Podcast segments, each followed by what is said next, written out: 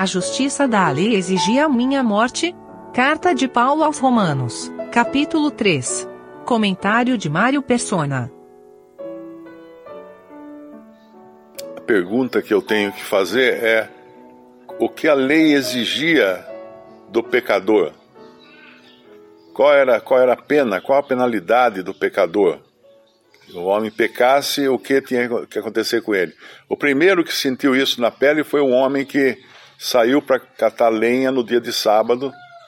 E lá, quando o povo de Israel estava no deserto ainda, ele podia ter pensado: poxa, que mal há pegar lenha, né? Mas ele estava transgredindo a lei. E aí ele foi morto, foi apedrejado. Porque a lei sempre exigiu a morte do pecador. Não tinha, não tinha, não, não tinha solução. Ah, mas eu não, eu, a intenção não era essa. Não importa. Pecou, morre. Então, como que eu poderia escapar dessa sentença de morte? A menos que alguém que não tivesse pecado assumisse o meu lugar e morresse no meu lugar. E foi isso que Cristo fez. Então, agora, a, a, minha, a, a minha libertação já foi comprada pelo preço do sangue de Cristo que morreu no meu lugar. Ele pagou a culpa, a minha culpa, na cruz do Calvário. Ah, muito bem, então agora eu posso viver do jeito que eu quero. Não é exatamente isso. Ah, então eu tenho que viver seguindo a lei. Preciso aprender agora os 613 mandamentos e não transgredir nenhum deles, inclusive aqueles que falam de de não comer carne de porco, ou de guardar o sábado, ou coisa assim. Também não. Mas então, como viver agora para Deus, segundo a vontade de Deus? Em Tito, nós temos essa resposta. Na carta de Paulo a Tito, no capítulo 2, ele dá várias, várias instruções de como as mulheres idosas deviam ser, depois como elas deveriam ensinar as mulheres mais novas a, a se comportar também, depois como os jovens deveriam ser, depois como servos ou empregados ou escravos naquela época deveriam ser. E aí no versículo 11, no versículo 10, ele fala não defraudando, antes mostrando toda a boa lealdade, ele falando aqui dos servos, mas cabe para cada, cada cristão, para que em tudo sejam ornamento da doutrina de Deus, nosso Salvador. Então, a doutrina de Deus exige que o crente seja um ornamento. O que é um ornamento? É um enfeite, é o glacê do bolo. Tem o bolo sem glacê e tem o bolo com glacê. O bolo com glacê tem um ornamento. E aí no versículo 11, porque a graça de Deus se há manifestado trazendo salvação a todos os homens. Ou seja, a salvação está disponível a todos os homens. Mas todos os homens serão salvos? Não. É como se eu vou, quando eu vou contratar uma excursão, eu contrato um ônibus que caiba todos os participantes da excursão. Na hora do ônibus partir, se dois, três, quatro não vieram, não importa, foi pago um ônibus para todos eles. Eles não vão, porque não, não vieram, não, não aceitaram o convite para a excursão, mas que a graça de Deus trouxe salvação a todos os homens. Então, pensa no sacrifício de Cristo como um sacrifício todo inclusivo. Mas então todos são Não, mais uma vez não. Ele, ele pode salvar todos, o preço pago é infinito e é capaz de, de, de salvar a todos. Eu sempre lembro aquela, aquela ocasião em que uma, um grupo de cidadãos, acho que era da Colômbia, foi sequestrado pelas Farc. E aí, quando o governo decidiu pagar o, o resgate, mandou lá um helicóptero para buscar os caras. Chegou lá, contaram os que embarcaram, está faltando um aqui, pela lista lá dos, dos sequestrados.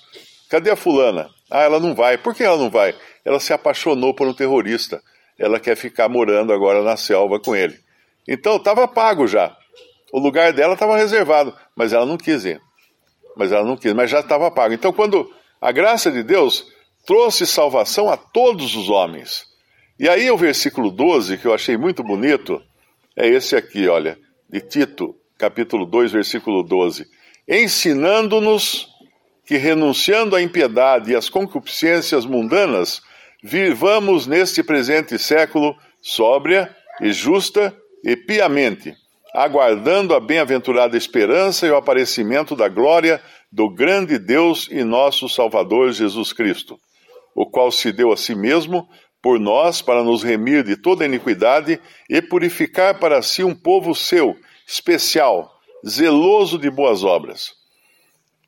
Aqui entra uma, uma, uma coisa que eu nunca tinha percebido antes, que é essa palavra no versículo 12, ensinando-nos. Porque a lei não ensinava nada, a lei só ordenava. Você tem que fazer isso, não matarás, não adulterarás, faz isso, não faz aquilo, tal. Ela mandava, ela ordenava. Ordenava, você transgrediu a ordem, você tinha, tinha a penalidade da morte. Mas a graça nos ensina. É diferente você ser ordenado a fazer alguma coisa ou você ser ensinado a, a uma maneira de, de você se comportar. Eu até tentei procurar essa semana um hino que a gente cantava, a graça, a graça ensinou meus pés a caminhar. Mas eu não achei, porque eu acho que foi mudada a, letra para transformar a letra em, em coletiva, né? Uh, não sumiu essa, essa frase, eu não, não sei se é engano meu, mas ou tinha realmente essa frase do hino: a graça, me ensinou, a graça ensinou meus pés a caminhar.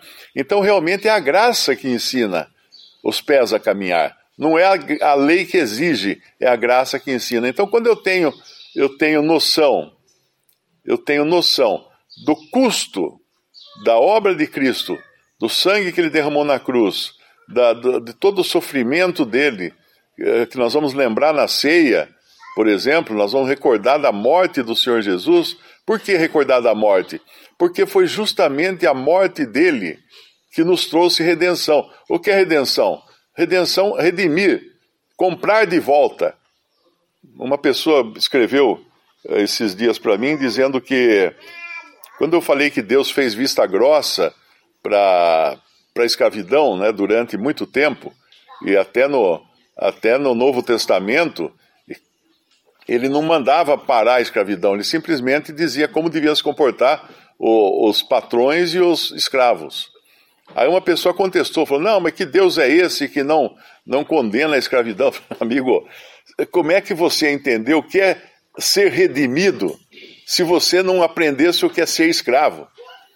Então, Deus, para poder redimir um povo, tinha que existir o escravo lá no, no, uh, no Egito, não é? porque a própria palavra redenção vem de alguém que está preso e precisa ser liberto. E foi isso que Cristo fez. Agora, a graça me ensina isso.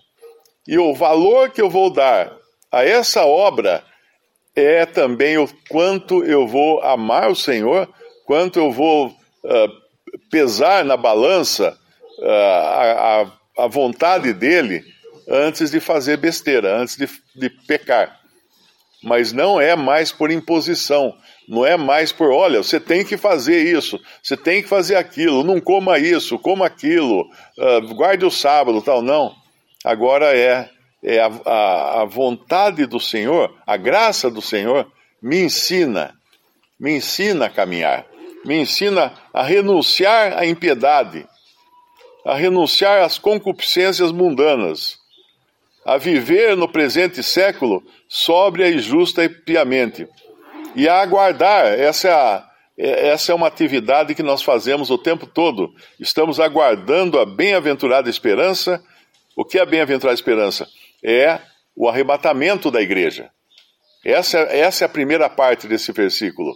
O arrebatamento da igreja. A bem-aventurada esperança e o aparecimento da glória do grande Deus e nosso Salvador Jesus Cristo. Essa é a segunda parte do versículo.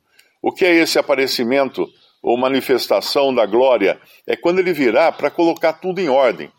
Às vezes a gente pensa que a nossa, a, a nossa, a nossa agenda só tem agora mais um evento para acontecer, né? Ah, é o arrebatamento, é ir para junto do Senhor. Mas isso é um pensamento egoísta. Porque na agenda do Senhor não tem só isso. Na agenda dele tem restaurar, restaurar o seu povo de Israel ainda. Na agenda dele tem é, destruir essa, essa terra, criar um novos céus e nova terra.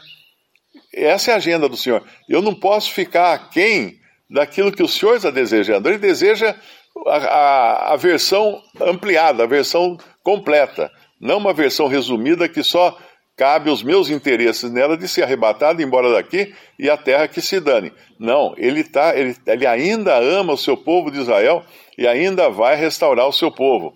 E aí, aguardando então a bem-aventurada esperança, que é a vinda de Cristo para a sua igreja, e, e, a manifestação da glória, o aparecimento da glória do grande Deus e nosso Salvador Jesus Cristo, o qual se deu a si mesmo por nós para nos remir de toda iniquidade e purificar para si um povo seu, especial, zeloso de boas obras.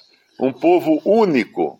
Esse especial aqui significa um povo que é diferente, diferente de qualquer outro povo. Por que é diferente? Porque foi um, é um povo comprado, é um povo resgatado. E para que ele resgatou?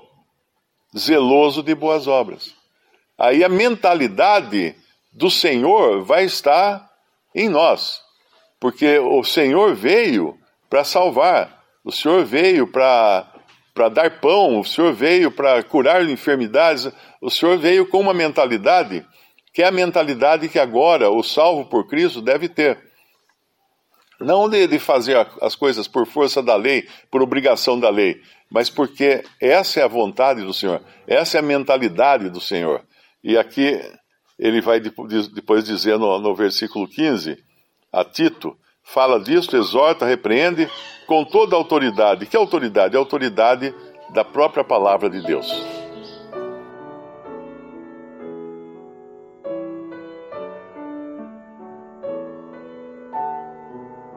Visite respondi.com.br. Visite também 3minutos.net.